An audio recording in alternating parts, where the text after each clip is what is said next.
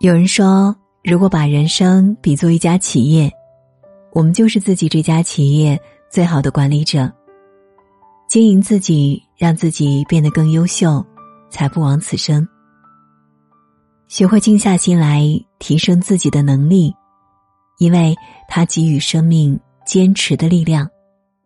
刘同曾经分享自己的经历，有人问他：“一个人没有朋友，是不是很惨？”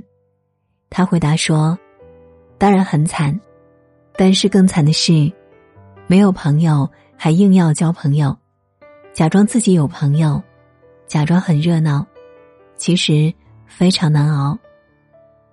我人生中最黑暗的日子，不是没有朋友的日子，而是每天假装自己很有人缘的日子。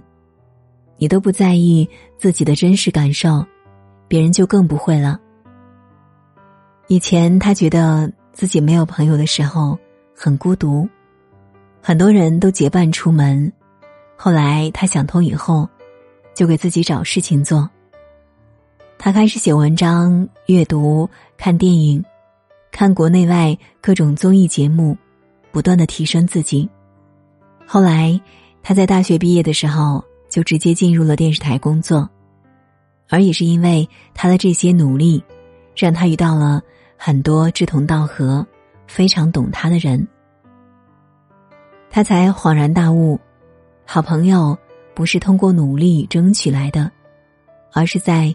各自的道路上奔跑时遇见的，正如那句话所说：“不要追一匹马，你用追马的时间去种草，待春暖花开时，能吸引一匹骏马来供你选择。你不必到处寻找人脉，扩展自己的圈子，你唯一需要的，就是把自己的能力经营好。等到你有能力的那一天。”和你同等层次的人，自动就会向你靠近；和你能力相符的活动，自然也会不断找到你。经营自己的健康，想要保持健康，选择低成本的运动再合适不过。运动能治愈一切疲惫，让人越活越年轻。好习惯滋养一生，坏习惯毁人不倦。看到过五十五岁的李若彤和六十五岁的张丰毅发过一张健身合照，两个人在照片上看起来就像二三十岁一样年轻，非常有精神。李若彤已经健身了二十多年，有时间就每天去，没时间就一周至少三次。在健身视频里，他的跳绳、跑步、举哑铃、仰卧起坐、平板支撑都做得很专业。令人感慨惊人的自律与努力，而他也因为健身而收获了健康、快乐、优美的体态、强壮的身姿。去运动吧，哪怕运动五分钟、十分钟，也比坐着躺着更接近你想要的状态。现在运动时流的每一滴汗，都不会辜负未来的你。当你开始爱上运动时。快乐和健康也会爱上你。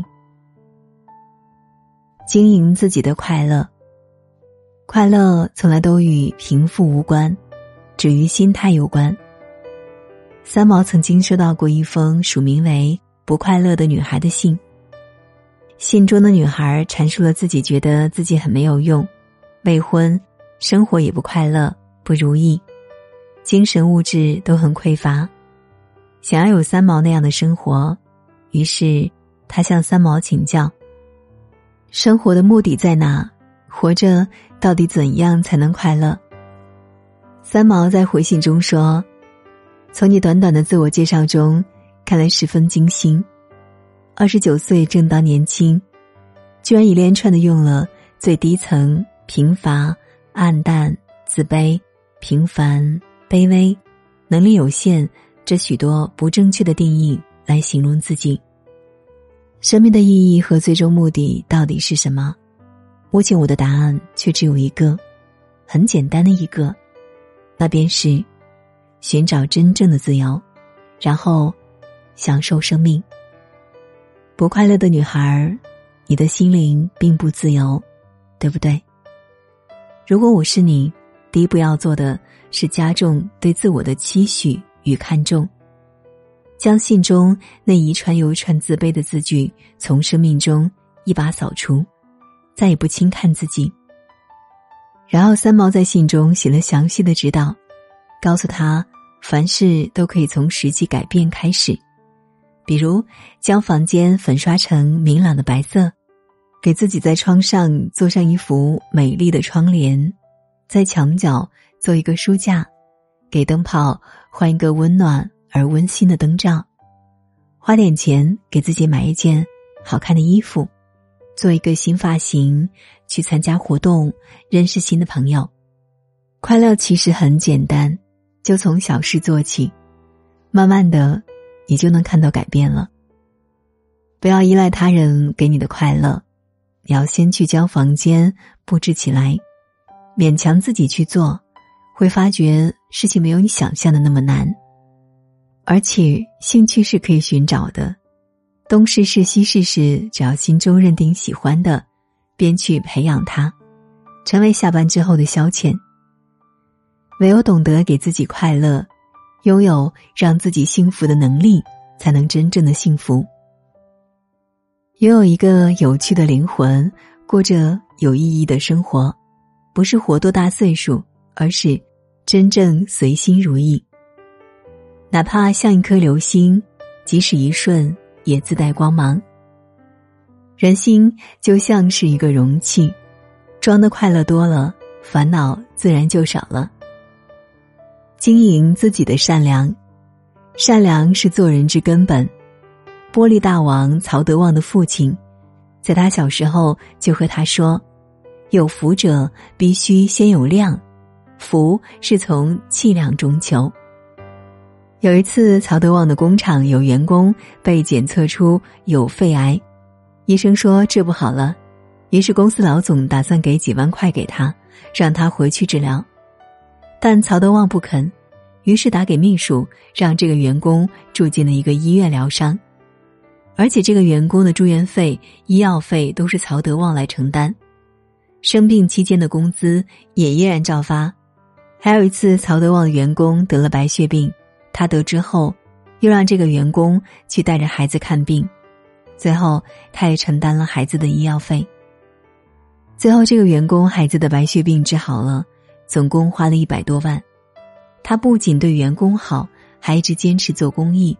到现在已经捐款了一百二十多亿。他曾经在自传里写：“人只有善良才能变富。”古人云：“爱出者爱返，福往者福来。”给出去的爱从来不会白费，一定会以另一种方式回到你身上。你如何对待别人，别人便如何回报你。你付出的善良里，藏着你。未来的路，所有的惊喜和好运，都是你累积的温柔和善良。